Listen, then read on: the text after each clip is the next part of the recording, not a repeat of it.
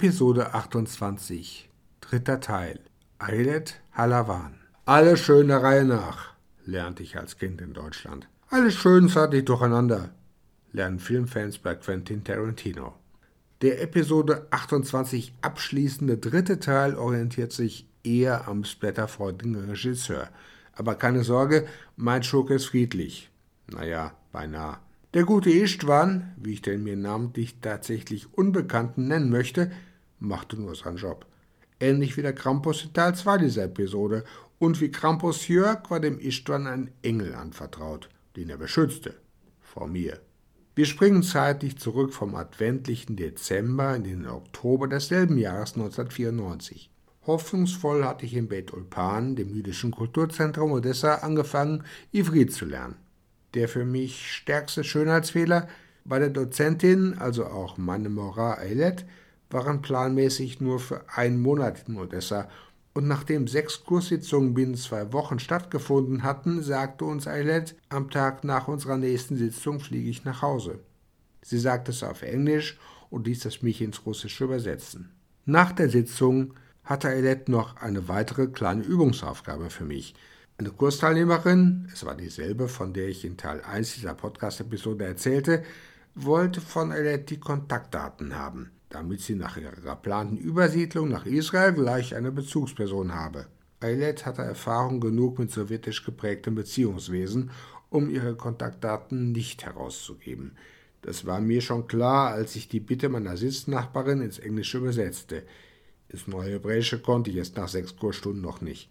Vielleicht gerade deswegen antwortete mir meine Moral zunächst auf Ivrit, eingeleitet durch eine Frage, auf die ich Neuhebräisch antworten konnte und sollte.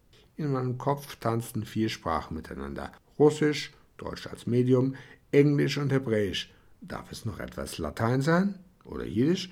Glücklicherweise hielten sich diese beiden raus. Ich musste meiner lieben Banknachbarin nur noch auf Russisch erklären, dass er ihr leider weder ihren Nachnamen noch ihre Telefonnummer oder Anschrift geben wollte.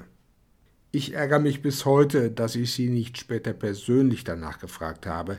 Sie wusste ja, dass ich als einziger nicht nach Israel übersiedeln wollte.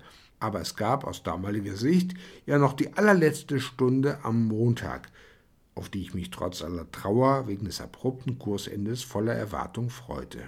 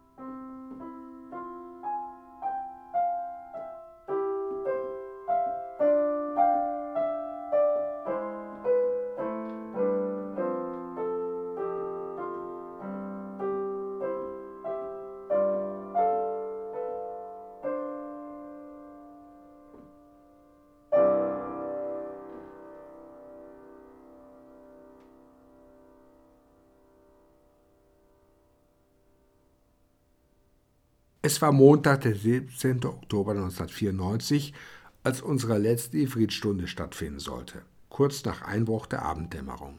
Zufällig trat ich früher in den Innenhof des Betulpan, Durch das Fenster unseres Kursraums sah ich Alette in weißem Hemd und mit einer Kerze. Nicht das Outfit, das sie gewöhnlich als Kursleiterin trug. Ich hörte, was die andere Ivritlehrerin zu dem Schauspiel sagte.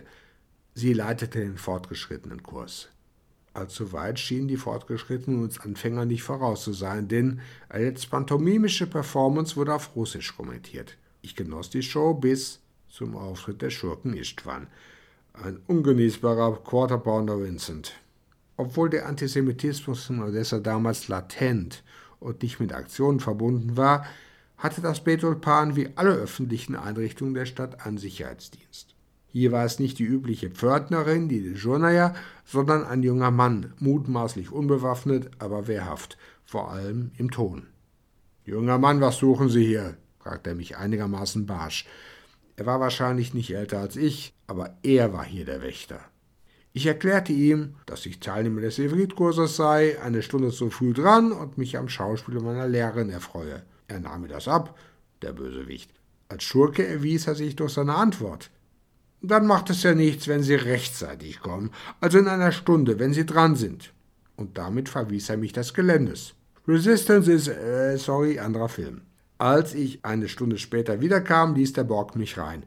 Leider gab es für uns keine Theatervorführung, nur ein Abschied von unserer Eilet Hamora.